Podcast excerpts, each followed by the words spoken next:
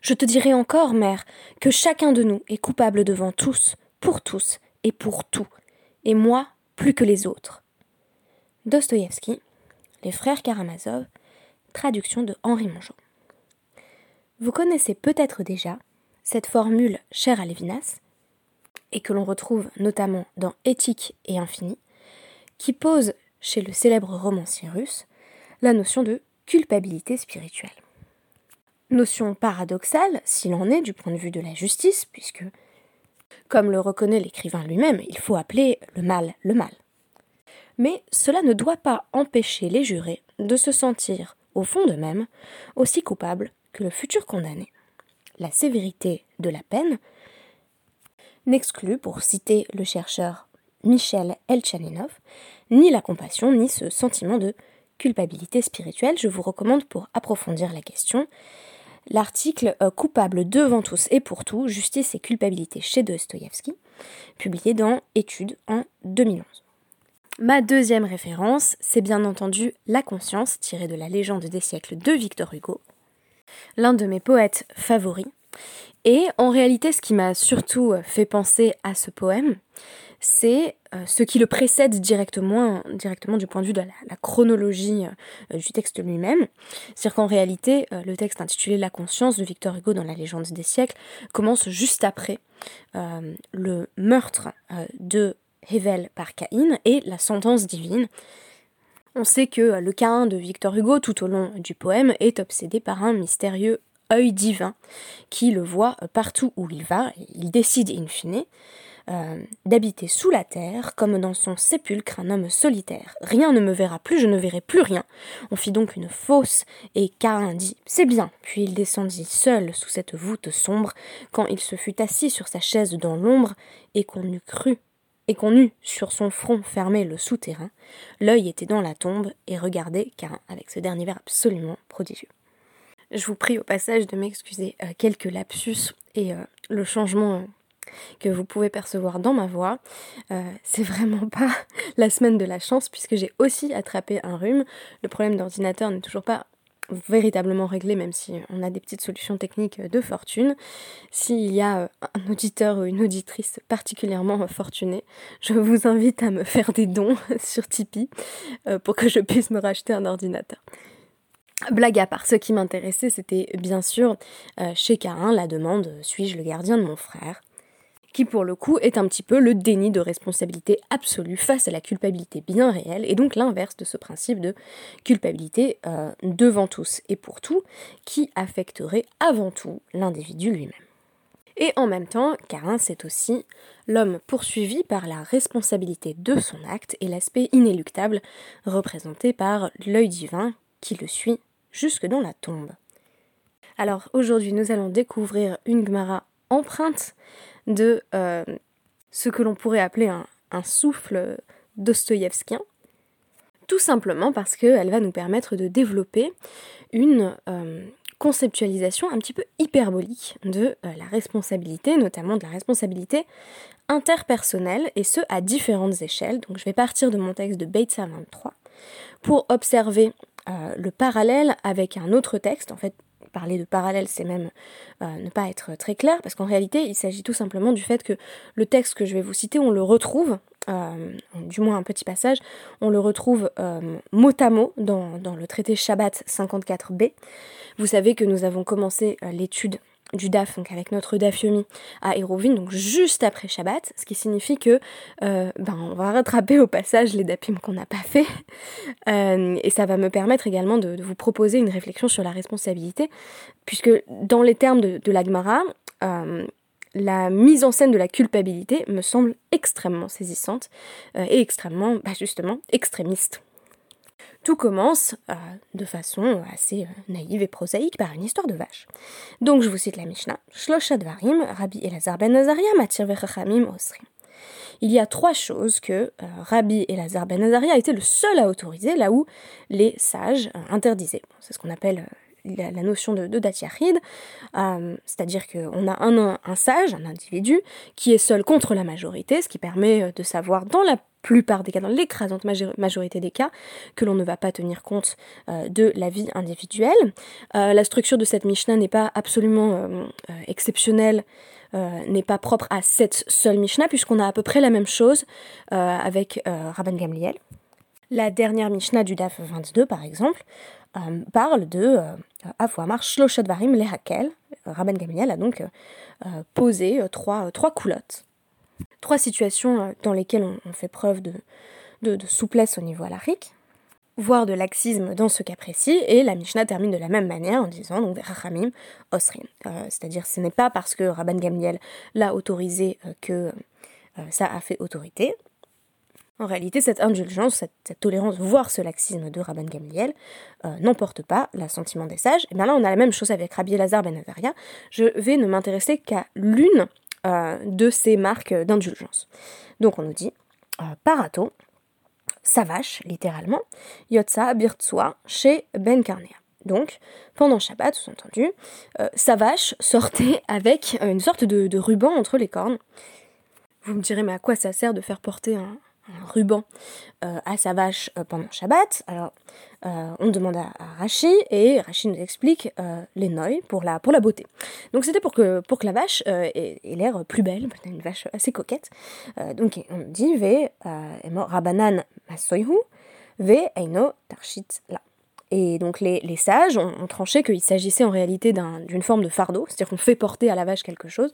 Il est interdit de, de, charger l'animal le Shabbat et que ça ne saurait être considéré comme, comme une forme de, voilà, de, de décoration ou de bijoux pour vache. Alors vous me direz, mais qu'est-ce que c'est que cette histoire? On met, comme ça des petits rubans aux vaches maintenant. Oui, mais bon, euh, rappelez-vous qu'il y a quand même des, gens qui habillent euh, leurs chiens de manière extrêmement euh, ridicule pour des raisons de pure coquetterie, donc on peut entendre que Rabbi Elazar ben Azaria ait voulu, si tant est que ce soit bien sa vache, on va y revenir, ait voulu faire en sorte que sa vache soit la plus belle de toutes les vaches.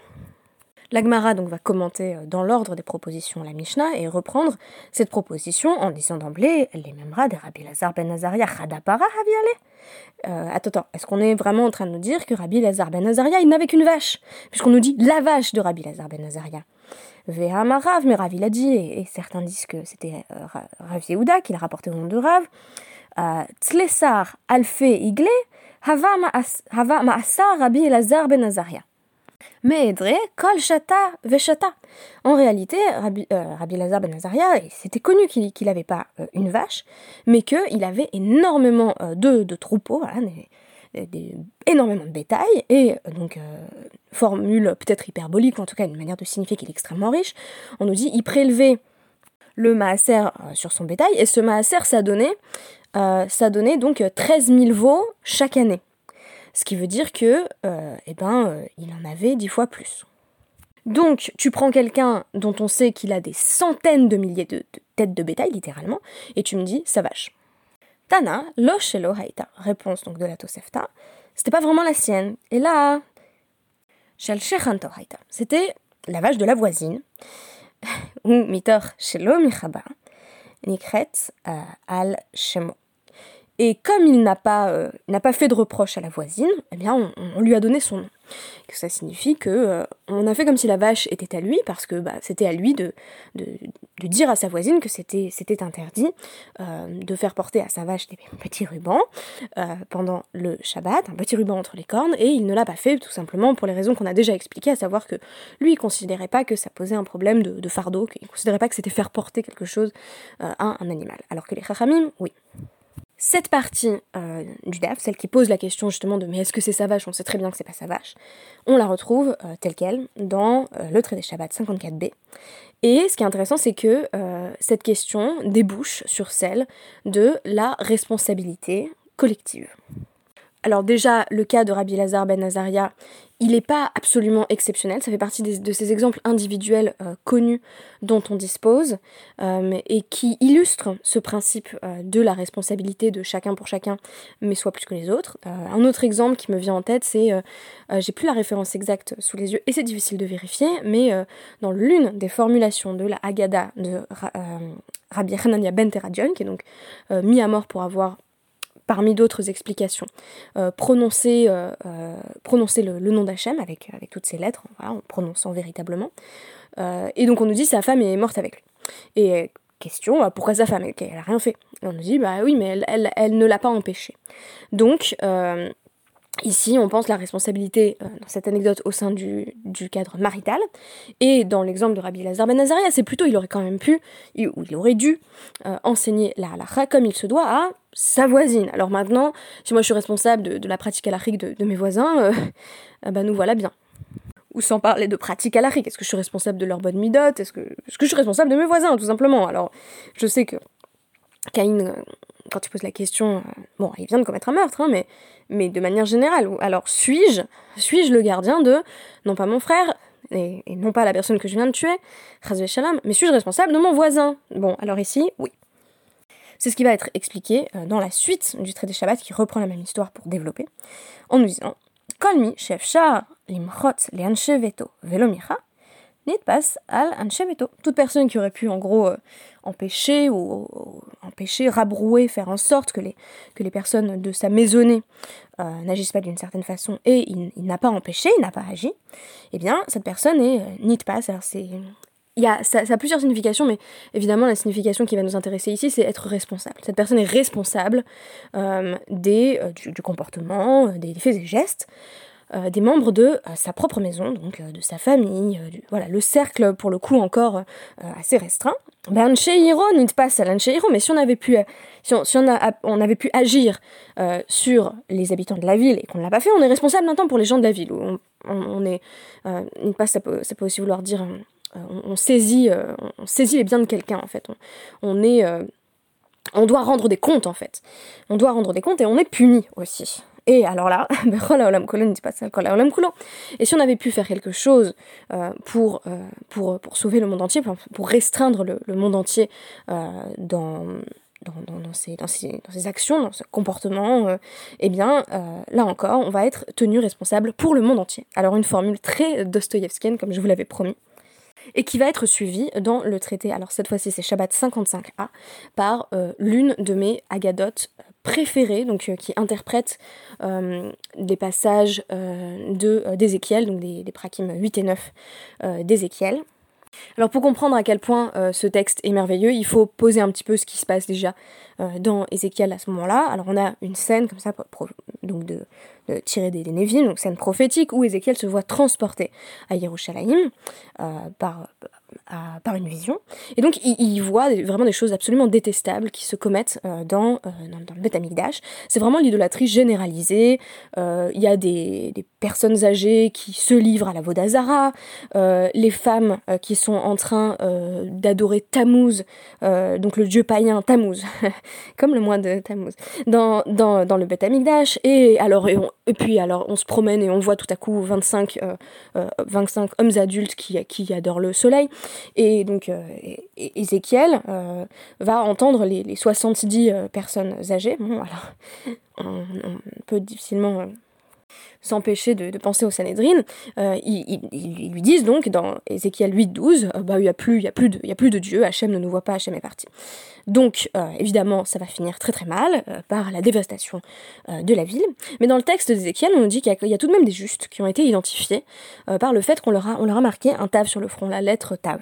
Les porteurs de cette lettre vont survivre. Et ce qui est très intéressant, c'est que dans le texte de la Gemara, dans la réinterprétation de la Gemara, Shabbat 55a, ces personnes qui portent la lettre tav eh bien, ils meurent. Ça va a priori complètement contre le pshat, euh, puisqu'on a dit clairement dans Ézéchiel qu'ils allaient survivre. Alors pourquoi? Réponse terrifiante euh, de l'Agmara, Hachem, euh, Hachem Khazar, il a, il a changé d'avis. Il avait décidé de les sauver. Finalement, il les a tués. Et donc, euh, justement, on nous dit, Maishna Tav, pourquoi c'est un Tav qui est écrit sur le front? Bah Parce que Rav dit, Tav, Tav Tirye, Tav Tamut. Tav, ça peut vouloir dire à la fois tu vivras. Donc euh, au départ, ces personnes qui sont des justes doivent, doivent survivre. Et finalement, ça se change en bah tu vas mourir toi aussi. Ça va même aller plus loin, puisque dans l'interprétation des Chachamim, euh, ce sont eux qui sont mis à mort en premier, c'est-à-dire les, les justes. Les tzadikim, pourquoi? Eh bien, le texte va expliquer que c'est parce que euh, ce sont ceux qui se rendaient compte de la catastrophe spirituelle qui était en train de se produire, mais ils n'ont pas même participé activement. Hein. Mais ils n'ont fait rien de plus que gémir et se lamenter sans agir, sans vraiment euh, qu'il y ait cette, idée de, toracha, de remontrance active. Alors ce texte fascinant de, Shabbat met en scène euh, un dialogue entre euh, Hachem et la, tribu de justice. Donc tout d'abord on nous dit que euh, Hachem envoie l'ange Gabriel en lui disant eh ben, inscris un tav d'encre, un tav à l'encre pour protéger les tzadikim, et puis inscrit un tav de sang sur les Malaché Rabala, sur les, anges de la destruction, pour qu'ils sachent qui sont les Rechaïm. Jusque-là, ça va. Et l'Amidat Adin ne l'entend pas de cette oreille-là façon de parler.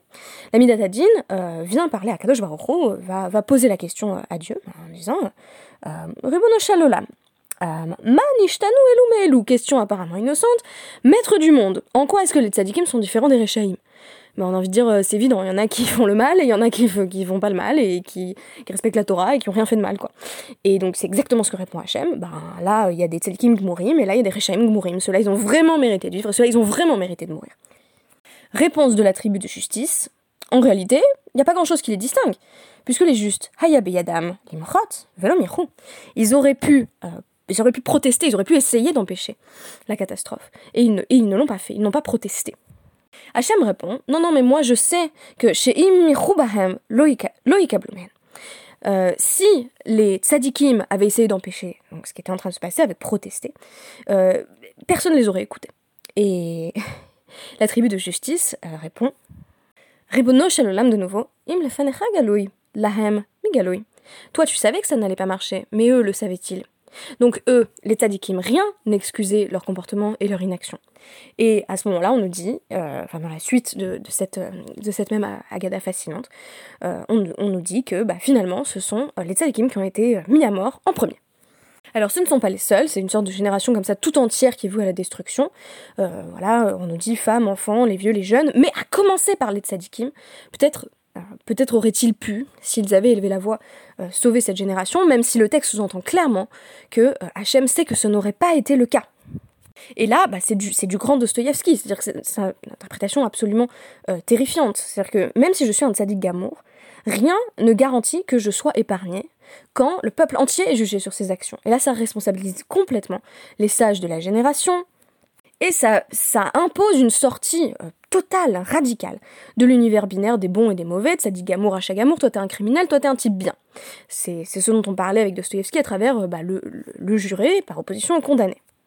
Ici, dans le texte de l'Agmara, il y a les, les, mauvais, et puis il y a les bons qui n'ont rien dit, et c'est finalement, ça fait un petit peu 50 nuances de mauvais, pour reprendre le titre du podcast d'hier, ça fait bah, des personnes qui méritent de mourir et qui, aux yeux de l'ami d'Atatine, de, de, la tribu de justice, sont finalement à peu près les mêmes. Quelle différence entre cela et cela? Moi, je vois pas. Cette ambivalence, elle est bien traduite par le Tav, qui va vouloir dire à la fois bah, tu vas vivre et tu vas mourir. Et l'Agmara a, tôt fait de préciser que même Zechutavot, le mérite des patriarches, euh, ne, euh, ne va pas pleinement euh, sortir les tzadikim de cette situation, puisqu'elle euh, émet l'hypothèse qu'on est épuisé, en fait, tout le mérite lié au patriarche. Ça y est, maintenant, c'est à nous d'être, c'est responsables. On a, tout mangé, en fait, en quelque sorte, pour, paraphraser euh, Rachi. Et quant à la pratique des mitzvot, eh bien ça protège pas non plus, puisque euh, l'une des interprétations du Tav, c'est de dire bah, que, cette lettre euh, très ambiguë de, condamnation, finalement, euh, va s'imposer même sur le front de ceux qui faisaient la Torah d'Aleph à donc qui respectaient vraiment de, A à Z, ils faisaient toutes les mitzvot, et pourtant, ils n'ont pas protesté. Et donc, ni l'expérience, ni le mérite, ni la morale personnelle, ni les ancêtres, ni quoi que ce soit, ne permet de s'exonérer de cette relation à la culpabilité, qui nous rend constamment responsables de tous les autres. Est-ce que ça veut dire que je suis responsable du résultat? Mais non, puisque là, ça nous, ça, nous permet de, relire ce dialogue entre l'ami Tadjin et Akadosh Baruch On n'a jamais dit qu'il fallait faire changer les autres. On a dit qu'il fallait parler, élever la voix, quitte à être une voix qui crie dans le désert, pour s'efforcer du moins d'empêcher ce qui nous semble inique. Chacun et chacune reste libre de ses actions, mais ma responsabilité à moi, c'est d'avoir tenté de faire entendre une voix de vérité et de m'être reconnu responsable pour tous, devant tous, et plus que tous les autres. Merci beaucoup et à demain.